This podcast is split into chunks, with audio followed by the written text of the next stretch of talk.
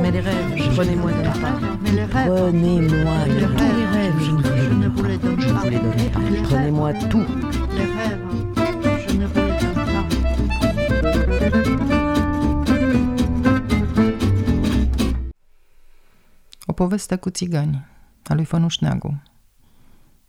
Lișca. La începutul războiului, rămânând fără bărbat, Lișca a bătut scânduri de curmezișul peste ușile și ferestrele casei și s-a mutat la taicăsu, care locuia cu patru feciori într-o colibă pe malul râului, la cărămidărie, chiar sub livada noastră. Lișca avea atunci 19 ani.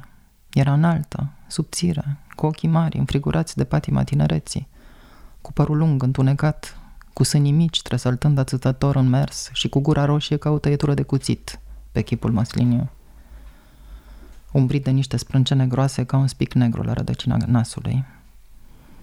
Eram prieten de joacă cu cel mai mic dintre frații ei, care mi-a spus că taică știind-o că se urnește tare greu la muncă și că îi place să umble tăreleu, a primit-o fără bucurie și că nu aștepta de la ea altceva decât să le facă mâncare, să le spele și să le cârpească rufele. La cărămidărie toți se sculau din de.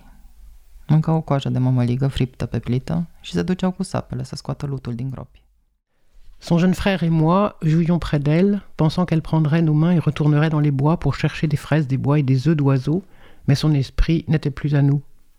Une fois ses corvées terminées, elle s'asseyait sur un rocher devant la hutte et regardait la rivière ensoleillée, les ruisseaux de saules et les faucheurs qui se déplaçaient en cadence à l'horizon.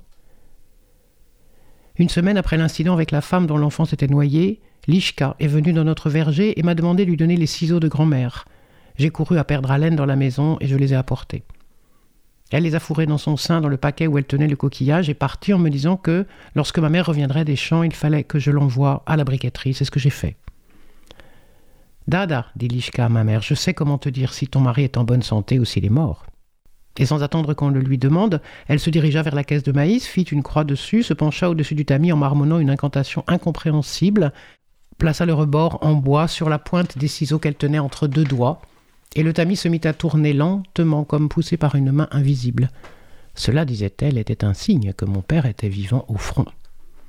Ma mère, stupéfaite et incrédule de ce qui s'était passé sous ses yeux, a demandé à la gitane de réessayer, et le tamis a tourné une seconde fois. Après le départ de la mère, une foule de femmes s'est rassemblée à la briqueterie jusqu'à une heure du matin. À la nouvelle que Lishka connaissait des charmes, elle avait laissé leurs enfants sans surveillance et était venue pour savoir si leur mari était sain et sauf, là où la guerre les avait traînés. Le tamis tournait à chaque fois, et elle déposait volontiers à côté de la gitane assise par terre devant la case de la nourriture ou de l'argent que le vieillard avide versait dans ses poches, comptant d'une voix épaisse, sans honte, le gain récolté. La nuit tombait, et les femmes se préparaient à partir quand l'une d'entre elles, une vieille femme, dit à la gitane Lishka, que dit ton ami de ton homme? Dis ton incantation et voyons ce qu'il dit. Lishka la regardait comme si elle était une apparition d'un autre monde. Son homme, et pourquoi la vieille femme se soutient-elle de son mari? Son visage a soudainement viré au jaune, comme si sa parole était coupée. Pendant un instant, les femmes ont oublié qu'elles avaient des affaires à régler à la maison et se sont rassemblées autour d'elle, et elle a dû dire le sort et mettre le tamis avec le bord sur la pointe des ciseaux que j'avais pris dans le coffre à linge blanc de ma grand-mère. Mais soit qu'elle ait joué dur au jeu, soit que la pensée de son mari ait été comme un tremblement dans tout son corps, le tamis lui glissa de la main et tomba.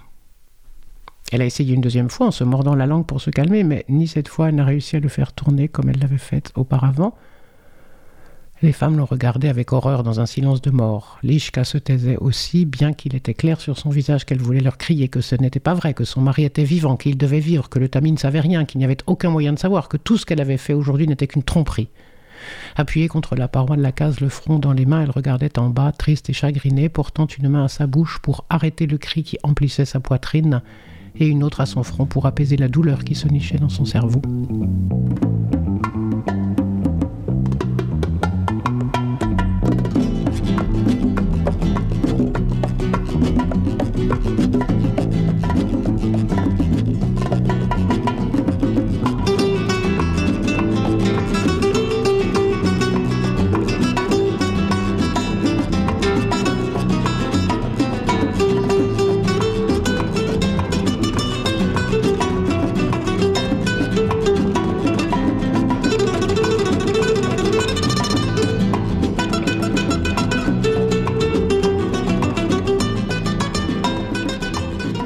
Les femmes ont essayé de la caresser, mais elle a frissonné et elles sont parties. Lishka est alors tombée face contre terre et a éclaté en sanglots, incapable de se contenir.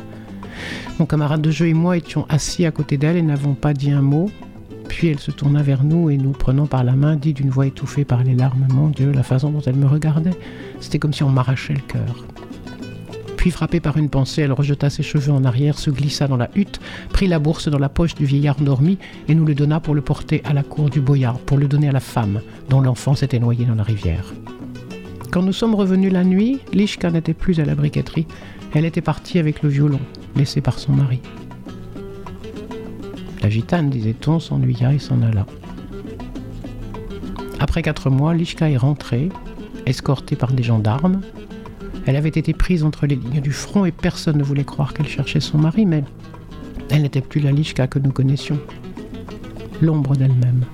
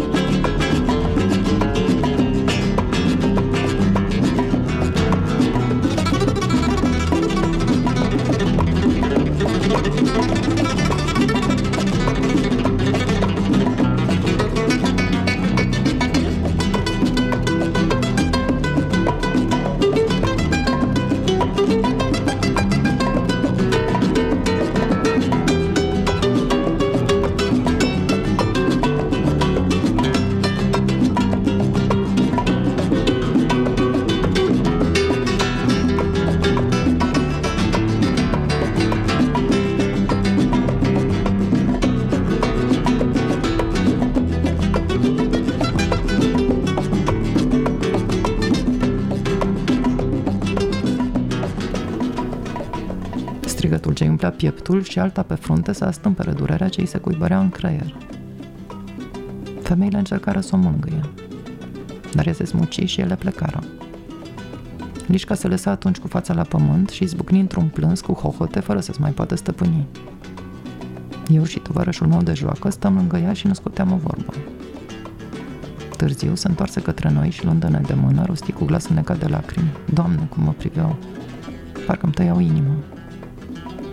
Apoi, fulgerată de un gând, își dădu părul pe spate, se strecură în colivă, lua punga cu bani din buzunarul bătrânului care dormea și ne dădu să mergem cu ea la curtea boierească, să o dăm femeii al cărei copil se necase în râu. Noaptea, când ne-am întors, Lișca nu mai era la cărămidărie. Plecase, luând cu ea și vioara rămasă de la bărbasul. Țigancă, zicea lumea, li s-a făcut de ducă și s-a dus.